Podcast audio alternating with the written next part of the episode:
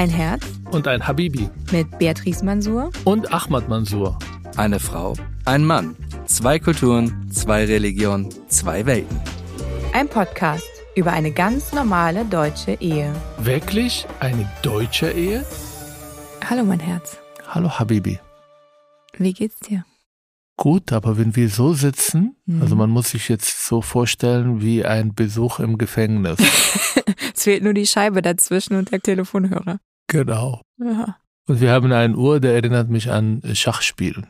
Mhm. So, jetzt du, jetzt bin ich. Mhm. Und ich habe noch etwas bemerkt. Was denn? Hier oben in diesem kleinen Zimmer, wo Welt ihre Podcast-Aufnahme macht, gibt's kleine Bilder von alle möglichen Podcasts, die sie hier haben, außer von unserer. Mhm.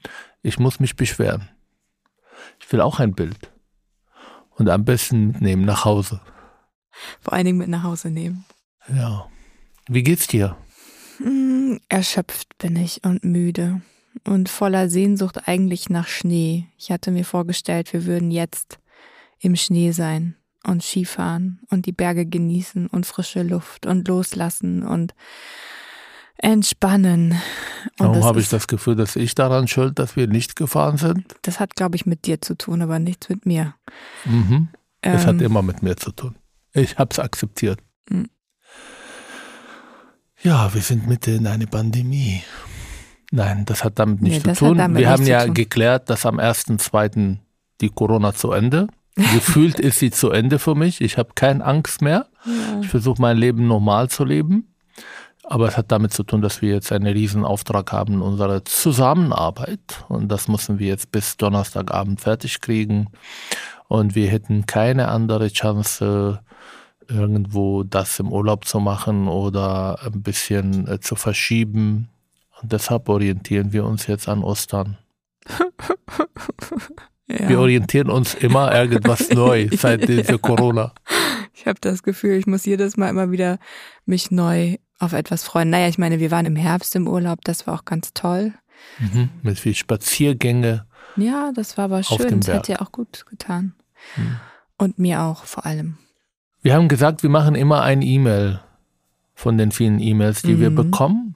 Genau. Und ich habe über Instagram dieses Mal ein Schimpf-E-Mail oder Schimpfkommentar von einer Zuhörerin, die der Meinung ist, es ist völlig respektlos, es ist äh, nicht in Ordnung, was ich am Weihnachten gemacht habe, dass ich dann sozusagen nur zum Essen runtergekommen bin bei deinen Eltern und bei meinen Schwiegereltern und ansonsten nur irgendwo im Zimmer geschlafen oder gearbeitet habe.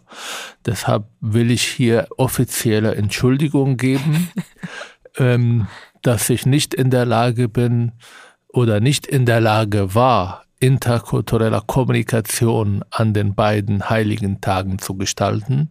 Sie war der Meinung, das ist sogar christenfeindlich, weil ich dadurch meine Verachtung gegenüber diesem Feiertag. Ich habe keine Verachtung gegen Weihnachten, vor allem nicht gegen die Geschenke, nicht gegen äh, den Baum, nicht gegen das Essen, das ist super lecker dieses Jahr gewesen ist. Und ja, nur Entschuldigung. Akzeptierst du meine Entschuldigung? Ach, du hast dich bei mir entschuldigt. Ich dachte, du bei hast dir, dich bei deinen Eltern, bei deiner Kultur, bei deiner Religion. Man muss diese Tage sehr politisch korrekt sein. Ich verstehe. Soll ich meine jetzt, Gefühle, meine Müdigkeit, ich meine Überforderung spielt keine Rolle. Hauptsache, ich habe niemanden anderen beleidigt. Muss ich interkulturell kompetent jetzt die Entschuldigung annehmen oder muss ich dir sagen, du musst dich für nichts entschuldigen, weil es ist in Ordnung, wie du bist und du kommst ja aus einer anderen Kultur und ich kann es gar nicht von dir erwarten, dass du in irgendeiner Form mitmachst. Dadurch, dass ich zu einer Minderheit gehöre und laut genetischer Test zu 99,9% Opfer bin Ja. und zu einem marginalisierte, äh, Marginalisierten, ja, genau, genau. irgendwas mit Mangel, Ja. äh, musst du das akzeptieren, ja. Ich muss das akzeptieren. Okay. Gut, dann akzeptiert. Ich will mit dir einen kleinen Übung machen und bitte dich und mich jetzt für die nächsten drei, vier Minuten politisch inkorrekt zu werden. Nichts leichter als Wir das. bekommen ja ganz, ganz viele Zuschriften, heißt das, Mhm. von Menschen, vor allem irgendwie von Menschen, die in binationaler Ehe mit einem arabischen Partner oder Partnerin oder aus der muslimischen Ecke, die der Meinung sind, ich bin sehr negativ eingestellt, wenn es um meine Kultur geht, ja. Mhm. Ich muss doch das Positive sehen. Das ist auch etwas, was man mir vorwerft in meiner Arbeit sozusagen, dass ich nur das Negative sehe. Obwohl wir in Bereichen arbeiten, wo es um das Negative geht. Also wir werden beauftragt, wenn es Probleme gibt. Das bedeutet nicht, dass wir das nicht positiver sehen. Beziehungsweise wir werden beauftragt, damit es gar nicht erst zu diesen oder Problemen so, kommt. Präventiv oder mhm. Intervention. Aber ich glaube, bei vielen ist die Frage ja, was ist eigentlich schön an dieser arabischen Kultur? Und ich mache normalerweise in meiner Arbeit, in meine Fortbildungen diese Übung und bitte die Leute einfach mal kurz, es ist nicht von mir, aber ich habe es ein bisschen angepasst und wir fangen damit an, dass wir die Welt, wie gesagt, politisch inkorrekt in muslimisch-westlich. Natürlich gibt es nicht die westliche Kultur, nicht die muslimische Kultur und viele Muslime leben im Westen und die teilen beide Werte, aber wir machen es, wie gesagt, politisch inkorrekt. Und meine Frage an dich wäre, welche positiven Aspekte gibt es in der muslimische-arabische Kultur?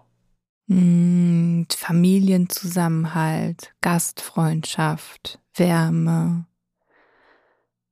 äh, Aufopferung für jemanden, sich hinten anstellen, hm, das Gefühl, zu einem großen Ganzen zu gehören. Kinderfreundlichkeit. Kinderfreundlichkeit. Hast du das alles in deine Besuche bei meiner Familie beobachtet? Oder in meinem Umfeld? Du hast ja nicht nur meine Familie, sondern die ganze Nachbarschaft. Ich würde sagen, ja. Also mir würde jetzt nichts einfallen von all den Punkten, die ich jetzt gesagt habe, die ich nicht wahrgenommen hätte. Doch, ja. Und Essen, leckeres Essen, hast du vergessen. Naja, ob das Essen lecker ist oder nicht, liegt ja im Auge des äh, im Mund des Essers, auf der Zunge des Essers, ist ja Geschmacksfrage. Also du Aber warst ich immer finde es begeistert. lecker. Für mich ist es natürlich absolut, ich mag die orientalische Küche sehr und habe bisher immer gut gegessen, wenn ich bei Familienmitgliedern von dir oder Bekannten oder so zu Besuch gewesen bin. Ja. Ich habe jetzt ein neues Ziel, was Essen angeht. Welches? Ich will mit dir zusammen lernen, wie man Weinblätter rollt. Mit Reis füllt, rollt, kocht und isst.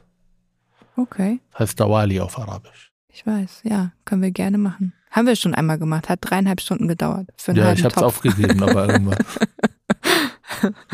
Was sind die positiven Aspekte in der westlichen Kultur? Ich kann die Frage beantworten als jemand, der, der zu der anderen Kultur Ich wollte gerade fragen, darf ich dich das fragen? Ja, bitte, Was frag sind mal. denn die positiven Aspekte in der westlichen Kultur? Sehr gute Frage. Danke. Individualität, Freiheit, Selbstbestimmung, auch leckeres Essen ab und zu am Weihnachten. Und diese Forderung, vor allem in der Erziehung, dass die Kinder sich irgendwann auslösen, Verantwortung übernehmen und dann irgendwann auch so ihren eigenen Weg gehen. Selbstbestimmung eigentlich. Ja, auch Entfaltung, ne? Also Selbstentfaltung. Selbstentfaltung, ja. Dazu gehört auch sexuelle Selbstbestimmung, sich nicht einzumischen. Absolut. Ja. Übrigens, es gibt gerade eine Riesendebatte, das müssen wir gucken. Es gibt einen Film, ein arabischer Film, der auf Netflix ist und der hat eine Riesendebatte in der arabischen Welt ausgelöst. Und zwar geht es, ich habe den Film noch nicht gesehen, wir müssen das mal anschauen, aber es geht um eine Szene, wo die Mutter bei ihrer Tochter ein Kondom gefunden hat. Und die Tochter will jetzt eigentlich ausgehen und ihren Freund treffen. Und die äh, redet mit ihrer Tochter und die Tochter macht zu und sagt, "Wa- warum mischst du dich? Und äh, das ist meine Sache. Dann geht sie zum Vater und sagt, guck mal, was ich gefunden habe bei deiner Tochter. Und die Reaktion der Vater war, hast du bei deiner Tochter ohne ihre Genehmigung in ihren Sachen sozusagen geguckt? Und das hat viele Leute ausrasten lassen, die das gesehen haben. Wie kann ein Vater der mhm. gerade ein Kondom bei seiner Tochter gesehen hat. Es geht um Ehre, um Sexualität, Tabuthemen sich überhaupt jetzt auf so eine Frage konzentrieren, ob die Privatsphäre seiner Tochter irgendwie verletzt wird oder nicht. Und das zeigt eigentlich, mhm. wie enorm die Unterschiede. Ich finde es gut, dass so ein Film, das zeigt ja, es gibt eine Entwicklung und es ändert sich gerade was. Aber das zeigt auch, wie viel noch Arbeit vor uns liegt, wenn die meisten Leute, die ich jetzt in sozialen Medien gesehen habe, sich eigentlich sehr klar positionieren. So ein Vater, das kann nicht sein. Das ist keine normale Reaktion. Naja, es zeigt die unterschiedlichen Ebenen der Bewertung dessen, was wichtiger ist. Also aus der Sicht dieses Vaters ist die Privatsphäre und auch die Selbstbestimmung das höhere Gut über die eigenen Moralvorstellungen. Ne? Also er als Vater ist nicht derjenige, der die Moralvorstellungen seiner Tochter diktiert, sondern mhm. die Selbstentfaltung ist höher. Aus der Perspektive derjenigen, die du jetzt gerade zitiert hast, die sich darüber äh, echauffieren und ähm, im Grunde genommen diesem Vater sagen, er ist kein Mann, ist diese Einhaltung von ja auch gemeinschaftlich definierten und vorgegebenen Moral äh, in Bezug auf die Sexualität dessen, was das Mädchen machen darf, höher über der Selbstentfaltung. Absolut. Und, Und deswegen ist, ist, das ein, ein, ein ähm, Zielkonflikt. Und es ist interessant, dass ich auch Mädchen gefunden habe, vor allem auf Instagram, die sich so einen Vater wünschen. Und das zeigt, dass diese Wünsche nach Freiheit und Selbstbestimmung eigentlich global sind, menschlich sind und dass sie vielleicht von bestimmten kulturellen Werten unterdrückt ist, aber sie sind da. Ansonsten verstehe ich nicht, warum so viele Mädchen sich so einen Vater wünschen oder ihn bewundern für seine Antwort und für seine Freiheit.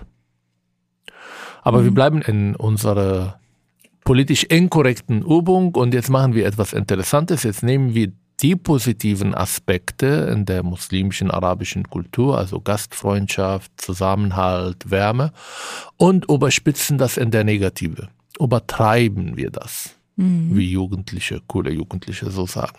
Die sagen übertreiben. Übertreiben. Übertreiben nicht. Was kommt da raus? Also ich soll die Überspitzung meiner genau. positiv genannten Eigenschaften sagen. Ja, bitte. Also wenn man den Zusammenhalt, ich habe ja von Wärme gesprochen, von Zusammenhalt gesprochen, ich habe von Gastfreundschaft gesprochen. Wenn man das überspitzt, dann ist es eine Einengung, ein Verhaltens- und Meinungsdiktat von außen. Ähm, Zwang, meinst du? Ja, kann man auch Zwang nennen, ja, genau. Und auch keinen Kontakt zu sich selber und zu seinen eigenen Wünschen und Bedürfnissen, weil die immer ausgerichtet werden müssen an das, was von außen vorgegeben wird und die Erwartungen, die von außen vorgegeben werden, auch in Bezug jetzt auf das Essen. Zum Beispiel, wie viel erwartet mein Gastgeber, dass ich esse, um nicht beleidigt zu sein und gebe ihm nicht das Gefühl, dass sein Essen war schlecht oder hat nicht geschmeckt. Und dann isst man mehr, als man vielleicht möchte also in die Überspitzung hinein. Das heißt also kein Kontakt zu seinen eigenen Bedürfnissen und Wünschen und dem eigentlich nicht treu sein, sondern eher danach ausrichten, also die Erwartung zu erfüllen, die von außen Ja, aber kommt. es ist nicht nur im Essen. Vor allem damit, wenn es äh, darum geht, Zusammenhalt zu haben, dann Zusammenhalt bedeutet auch Kontrolle. Ich habe Leute dabei, die mich unterstützen, wenn ich Hilfe brauche. Das ist das mhm. Positive. Oder ich bin nie alleine oder ich gehöre zu einer Gemeinschaft, obwohl Gemeinschaft immer positiv und negativ zu betrachten ist. Aber auch halt, dass ich kontrolliert werde, dass ich dann sehr klarer vorgegebene Regeln folgen soll, wenn ich dazu gehöre. Und auch die Angst, ausgeschlossen zu werden, wenn, Angst, genau. wenn ich den Regeln eben nicht folge und außerhalb der Reihe tanze. So, jetzt musst du mir eine Frage stellen. Das hätte ich auch noch alleine hinbekommen. Bin ungeduldig. Ich weiß. Ja, was sind denn die negativen Aspekte, wenn man jetzt die positiven Punkte überspitzt von der westlichen Kultur? Eine super gute Frage, danke. Also wenn man Individualität, Freiheit und Selbstbestimmung übertreibt, dann kommt Einsamkeit, Egoismus, Alkoholismus, Depression, sagen immer die Jugendlichen, mit denen wir arbeiten, Mhm. wenn wir das äh, damit machen. Mhm. Und so habe ich auch teilweise geglaubt, vor allem die ersten Jahre in Deutschland. Na, das Stereotyp, das ich ganz oft höre, ist der alte deutsche Alkoholiker-Mann, der gewalttätig irgendwie rumpöbelt auf der Straße oder so. Das ist ein Stereotyp, dem wir häufig in Brandenburg begegnen, wenn wir so 16-, 17-jährige Jugendliche über die Deutschen reden hören. Also für mich war das einfach ein alter, trauriger Mann, der alleine sitzt und wartet, dass seine Kinder ihn besuchen und sie ihn nicht besuchen. Ja, stimmt. Das Der es alleine ist. Mhm. Und dann geht er im Altersheim. Mhm. Das große Trauma eigentlich für viele Menschen, mit denen ich zu tun gehabt habe hier in Deutschland am Anfang, also Arabischer, die hier waren. Ich werde nie hier leben wollen. Ich mache mein Studium und dann haue ich ab, weil ich will nicht halt in ein Altersheim Mhm. landen und meine Kinder wollen mit mir dann nichts zu tun haben oder kommen einmal im Monat oder einmal im Jahr oder so mich besuchen. Ja, es sind Bilder, die Angst machen. Und ich glaube, Emotionen spielen hier eine große Rolle. Und ich glaube, dass wir oft da in der politischen Betrachtung, wenn wir beide den anderen Kultur, damit meine ich jetzt nicht wir, aber insgesamt in dieser Gesellschaft, in der Diskurs, dass wir immer das Negative sehen. Und ja, das Negative ist da, weil es löst Emotionen aus. Es löst Emotionen bei dir, wenn du über arabische Frauen denkst und das mit Zwangs- und Kontrolle und weniger Selbstbestimmung sozusagen verbindest. Und es löst bei mir Angst, wenn ich dann die westliche Kultur und mit Alkoholismus, Depression und äh, Einsamkeit verbinde, was keiner ja will. Aber man darf nicht vergessen, beide Kulturen haben positive Aspekte. Und eigentlich in eine interreligiöse oder interkulturelle Ehe oder binationaler Ehe geht es darum, und ich glaube, das ist das Rezept für eine gute, glückliche Ehe, ist von beiden Kulturen das Positive nehmen. Die Gastfreundschaft, aber auch die Individualität und die Einsamkeit. Äh, nee, nicht die, Die Einsamkeit. Einsamkeit. die Individualität und die jetzt- Freiheit. ja. Ja, was Freud dazu sagen wird. Mhm. Also finde ich total richtig und das ist, glaube ich, auch diese Einteilung, die wir jetzt gerade so ein bisschen überspitzt und politisch inkorrekt gemacht haben, ist aber etwas, was eigentlich die ganz typische Art und Weise ist, wie unser Gehirn funktioniert. Es versucht Informationen in der Welt zu kategorisieren, in gut und schlecht einzuteilen. Und die Schlechten bekommen größere Aufmerksamkeit, weil es der automatisierte, evolutionsmäßig sehr erfolgreiche ja, Mechanismus, sich vor Gefahren zu schützen. Und das, was gut ist, braucht nicht so viel Aufmerksamkeit, weil das ist kein potenzielles Risiko. Aber die negativen Aspekte sind ein potenzielles Risiko, vor dem man sich schützen muss, präventiv oder auch interventionsmäßig. Und deshalb, glaube ich, ist auch dieser Mechanismus, dass negative Informationen, negative Aspekte so eine große Aufmerksamkeit bekommen, auch sehr klar. Aber das ist genau der Punkt, dass man es überwinden muss und das auch einfach mal zulassen muss, um sie auch hochzuspüren, nicht zu tabuisieren und dann es zu bearbeiten und da eine andere Haltung dazu zu bekommen und das vielleicht auch mit dem anderen Partner irgendwie auch ja auch zu besprechen und zu sagen, pass mal auf, wenn ich das jetzt so oder so sehe und ähm, irgendwie habe ich das Gefühl, dass das oder das dabei ist. Also auch Dinge sich trauen, auch auszusprechen, mit dem Partner zu sprechen, ohne Vorverurteilung, um das auch abbauen zu können.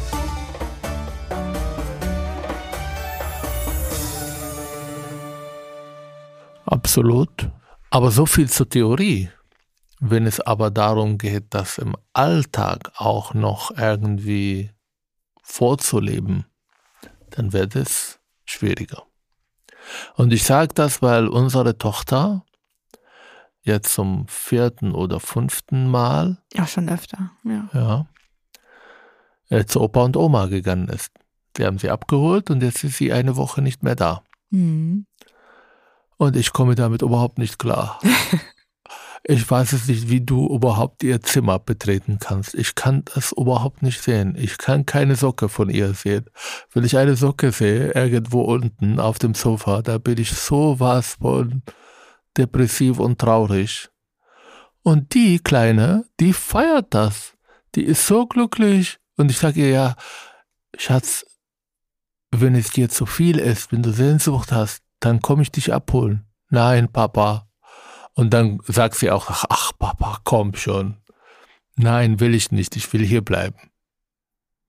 Mhm. Und ich weiß, wie gut das ist, dass sie dann so selbstbestimmt entscheidet, dass sie auch das Gefühl hat, die Fähigkeit zu besitzen, auch ohne Papa und Mama den Alltag zu bewältigen, woanders zu sein, woanders zu schlafen. Aber ich komme emotional damit überhaupt nicht klar.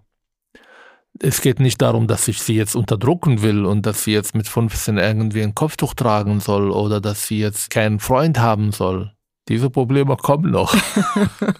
Aber es geht darum, emotional das Gefühl zu haben, es fehlt mir was und ich komme damit nicht klar. Das ist wie eine verlorene Woche. Also ich lebe, ich esse, ich arbeite, aber eigentlich orientiere ich mich jetzt an Samstag und an dem Tag, wenn sie zurück ist. Ist das normal? Ich weiß nicht, ob das die richtige Frage ist, ob das normal ist oder nicht. Normal ist, deine Gefühle sind deine Gefühle und deswegen, die haben ihre Berechtigung. Aber sind meine Gefühle interkulturell? ich würde sagen, deine Gefühle sind, wenn ich das so sagen und beurteilen darf, sehr arabisch. Also, ich kann das nachvollziehen und auch mich da empathisch echt einfühlen, wie du dich fühlst. Mm. Aber auch da jetzt auf der metakognitiven Kopfebene gesprochen. Also, andersrum, mir fehlt sie auch. Und ich finde es schrecklich. Und wir haben echt das Empty Nest Syndrom. Und ich glaube, wir werden in eine tiefe Krise stürzen, wenn sie auszieht. Das wird Was heißt ausziehen? Was ist das? Na, du weißt, spätestens wenn sie ein bisschen älter ist und so weiter und studieren geht und äh, bei uns bleibt man zu Hause, bis man heiratet. Verlässt. Ja, aber auch dann wird sie ja gehen. Und also würde sie das machen, auch dann würde der Tag kommen, an dem sie nicht mehr zu Hause ist. Ja, aber wohnt. nicht mit 18. Ja, trotzdem. Doch, bei uns kann sein auch mit 16, aber es ist eine andere Sache. ich glaube, das Gefühl ändert sich nicht, ob die Kinder mit 30 ausziehen oder mit 18 oder mit 20 ausziehen. Mm. Und ich gehe damit tatsächlich ein bisschen anders um als du. Sehe ich auch, du leidest sehr. Ich habe alle Socken entfernt jetzt. Ja, du hast alles entfernt, was auf sie hindeutet. Und ich habe das Gegenteil gemacht. Ich habe mich in ihr Zimmer, an ihren Schreibtisch ja, gesetzt und habe dort gearbeitet. Das war Wie total kannst schön. du diesen Raum überhaupt betreten, wenn ja, sie nicht da ist? Ganz schön. Das war ein gutes Gefühl. Und sie fand es cool. Ich habe ihr das gezeigt, wo ich arbeite, und sie hat sich darüber total gefreut, dass Mama in ihrem Zimmer ist und dort arbeitet und sich da wohlfühlt. Und ich hatte das Gefühl, irgendwie bin ich ihr jetzt nah.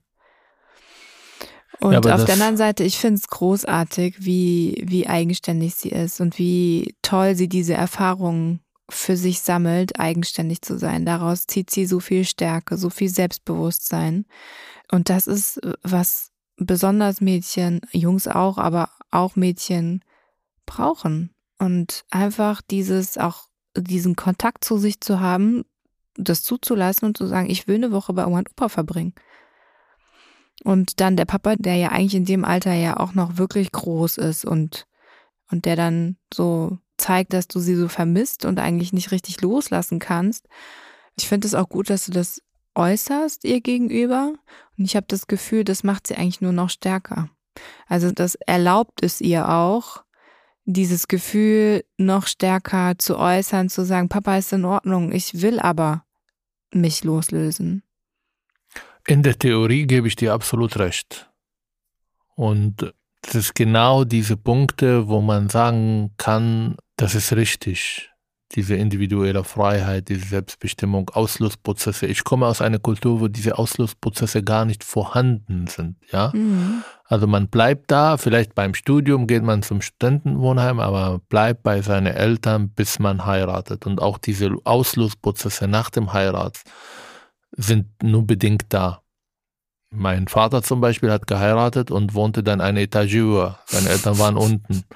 Bei Mädchen ist noch viel stärker, weil es ist von der Abut von dem Vater zu dem Mann geht. Mhm. Also diese alleine ausgehen, alleine wohnen ist überhaupt nicht vorgesehen. Ich habe ja in Tel Aviv gewohnt und dann kam ich dann nach Deutschland und für mich war das sehr schön, diese Freiheit zu erleben, sehr schön, einfach nach Hause zu kommen, wann ich will und zu machen, was ich will. Und ich muss niemandem Rechenschaft äh, sagen und der Nachbarin guckt nicht, warum ich um drei Uhr nach Hause komme und wer mit mir nach Hause gekommen ist, was ja tabu ist und nicht in Ordnung. Bei Mädchen ist das gar nicht vorhanden, weil sie muss ja kontrolliert werden von morgen bis abends. Aber wenn es um die Emotionen geht, um diese loszulassen, ja, mhm. nicht ängstlich zu sein, dann wird es Praxis. Und die Praxis ist viel schwieriger, als was man denkt oder wie man sich vorstellt, wie Erziehung aussehen soll. Und in dieser Phase bin ich gerade. Ja. Und ich denke, was kommt noch auf mich zu? Ja. Ich meine, sie, ich, sie, ist, sie hat jetzt übernachtet auch bei Freunden. Mhm. Und dann ruft, ruft meine Mutter an und fragt, ja, wo ist deine Tochter? Ja, die übernachtet hier heute bei ihrem Freund. Was? Was, Freund? Wie erlaubst du sowas? Du darfst ihr nicht diese Möglichkeit geben. Sie gewohnt sich dann woanders zu schlafen. Sag, ja, was ist, was ist dann schlimm, wenn sie sich gewohnt woanders zu schlafen? Nein, das gehört nicht dazu bei Mädchen. Aber weißt du, was ich da raushöre? Ist diese Angst, dass diese Exklusivität der Beziehung in Frage gestellt wird. Also sie gewöhnt sich dann woanders zu schlafen. Was ich da raushöre ist, wenn man sie nur frei lässt, dann kommt sie gar nicht mehr zurück und interessiert sich nicht mehr für dich und vergisst dich. Und ich glaube, das ist. Ähm, naja, meine Eltern haben Punkt. mir erlaubt, ja zum Studium nach Deutschland zu kommen und ich bin nicht zurückgekommen. Nein, ich glaube, bei meiner Mutter ist es auch ein bisschen diese Sexualität ja, damit verbunden. Kann sein. Das ist halt für Mädchen nicht dazugehört, weil man kann sie nicht kontrollieren und vor allem, man redet dann schlecht über sie. Mhm. Ja. Ich frage mich in der letzten Zeit sehr oft, äh, wie ist das emotional zu bewältigen, weil natürlich ist das spaßig jetzt, Papa vermisst dich, das halt die Tochter vermisst die Papa und Papa weint, also aus Spaß, wenn sie dann ihre Koffer sozusagen packt und dann äh, fährt. Mhm. Und wie cool sie da im Auto sitzt bei Opa und Oma sagt, ja, tschüss Papa, mhm. alles gut, es wird alles gut. Mhm das dauert nicht lange und dann bin ich zurück. Und eigentlich ist es ja meine Aufgabe, ihr zu sagen. und ähm, ich erlebe sie auch sehr, sehr stark und da bin ich super stolz drauf. Aber emotional wird das mich begleiten. Mhm. Nächste Stufe ist, wenn sie anfängt zu rebellieren gegen den Vater und sich auslösen zu wollen. Nee, erstmal kommt eine Phase, wo ich der Held bin. Da warte ich drauf. Also sie ist jetzt mutterfixiert seit dem Geburtstag. Und ich habe irgendwo gehört, da kommt eine Phase, wo der Vater dann irgendwie äh, die Priorität bekommt und dann mhm. kommt der Phase, wo beide irgendwie total peinlich und man will sich nur auslösen von den beiden. Und ich hoffe, dass ich cool bleibe und dass sie mich als cool findet. Vielleicht Aha. kaufe ich dann ein super Auto, wo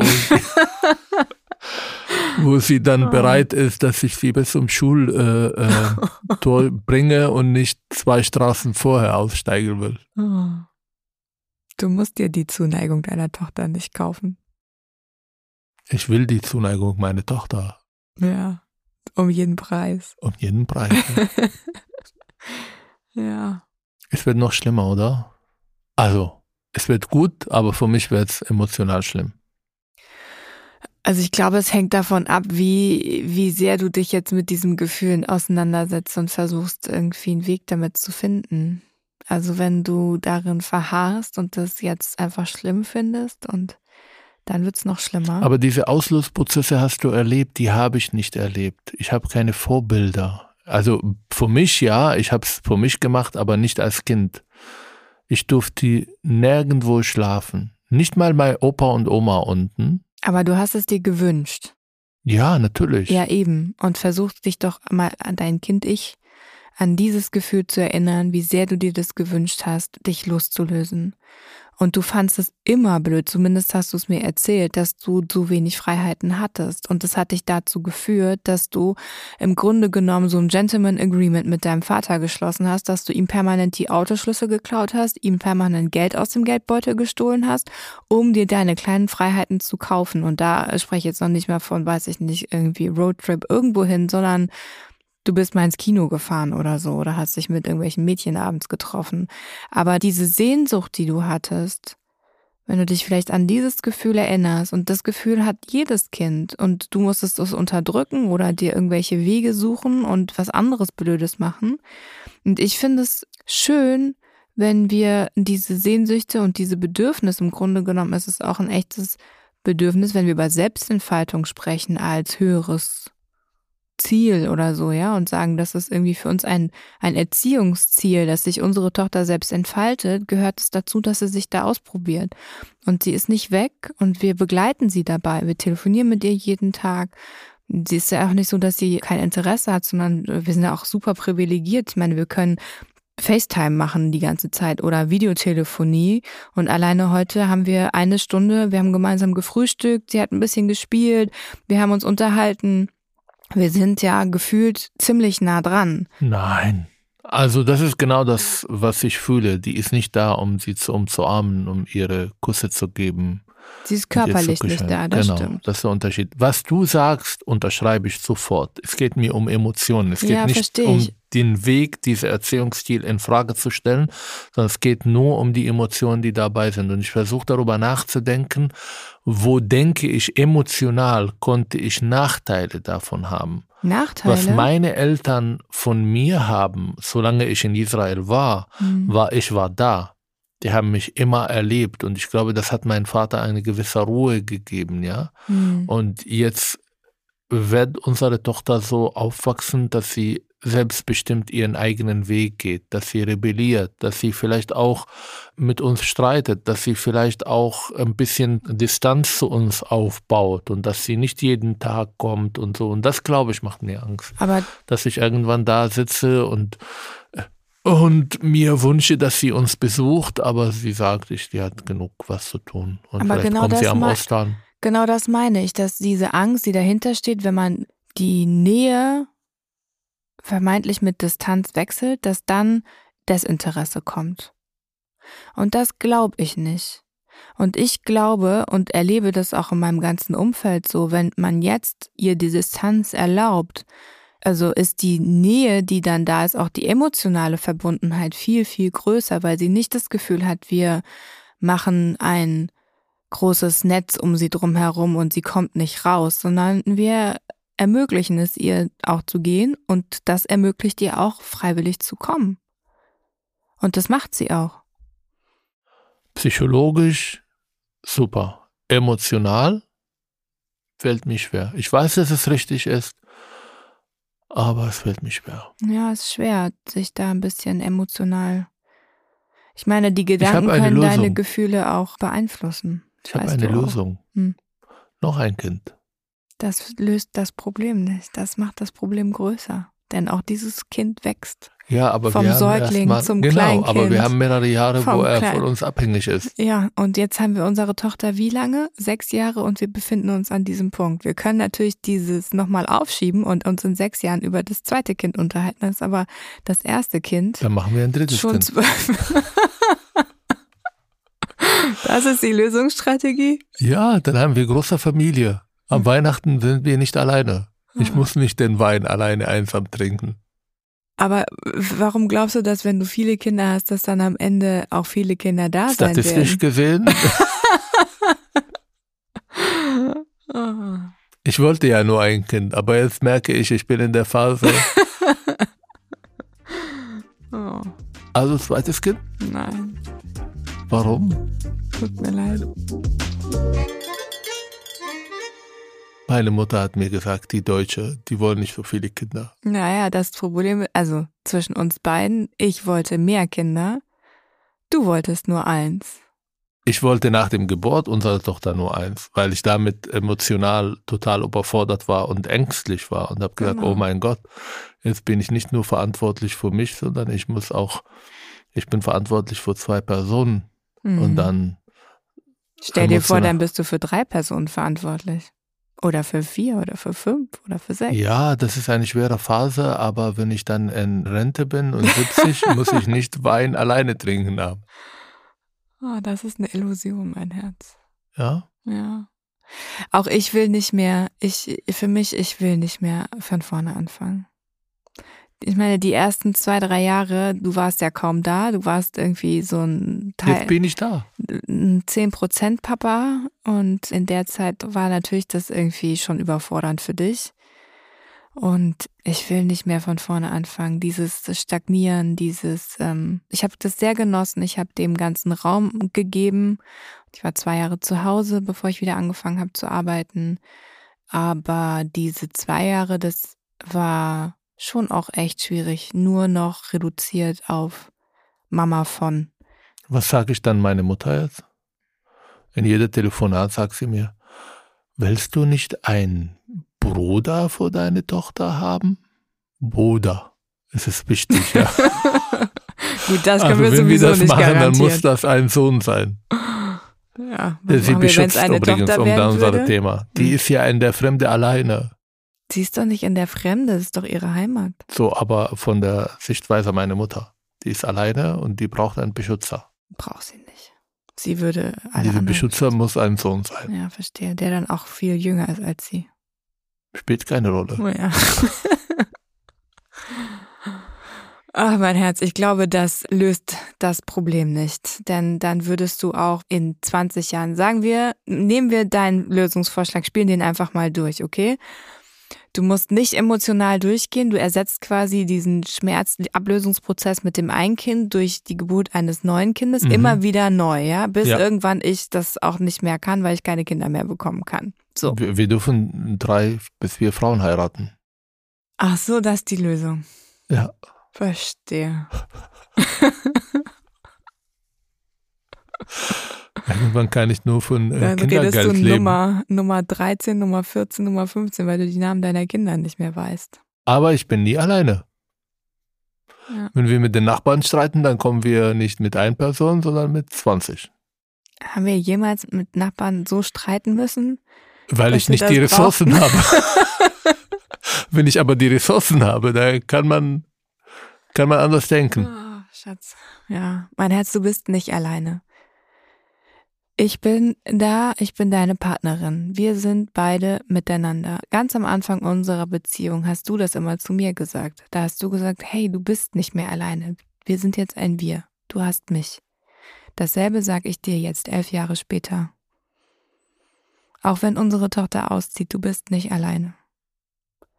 Und wir haben ganz viele Freunde um uns herum, die auch keine Kinder bekommen haben, die sind auch nicht einsam. Und ich Die haben finde, aber genug Geld, um sechs Monate pro Jahr woanders zu verbringen. trotzdem haben sie keine Einsamkeit. Also die Lösung ist, ein Haus auf Mallorca zu kaufen. Na, weiß ich nicht. Die Frage ist ja, wie füllt man das Haus? Und auch da ist es ja, wir haben viele Freundschaften, die du immer reduzieren möchtest. Ich glaube, unter dem Gesichtspunkt wäre es das vielleicht nicht ganz so anzuraten. Wir sind Gestalter auch unseres sozialen Netzwerks. Und ich finde, es ist sehr übergriffig. Ich weiß, ich bin jetzt sehr, hm, ja, wie soll ich sagen? Politisch inkorrekt. ja, übergriffig, diese Verantwortung Menschen überzustülpen, die keine Wahl haben, dass sie unsere Kinder werden. Und denen zu sagen, du bist jetzt verantwortlich dafür, dass ich mich nicht einsam fühle. Wo ist da die Entscheidung dieses Menschen? Vielleicht mag die uns nicht. Wer meinst du jetzt? Unsere zukünftige, Kinder? Kinder, ja. Vielleicht können die uns nicht leiden. Vielleicht haben die ganz andere Interessen, ganz andere Pläne für ihr Leben. Warum müssen sie sich danach ausrichten, uns nicht einsam fühlen zu lassen? Richtig. Wir brauchen ein Haus auf Mallorca. Ja, und füllen das mit guten, tollen Menschen. So, Und lieber Zuhörer und. Zuhörerinnen, bitte verbreitet diese Podcast auf zehn Personen innerhalb von drei Tagen. Ansonsten passiert etwas Schlechtes. Wenn ihr das macht, dann kriegt ihr unglaublich viel Geld an dem siebten Tag. Und dadurch vielleicht kriegen wir auch ein bisschen Geld und können uns äh, das Haus auf Mallorca leisten. Inshallah. Inshallah. Bleibt gesund, obwohl es keine Corona mehr gibt. Liked uns, Abonniert uns. Schreibt uns E-Mails auf Instagram, auf Facebook.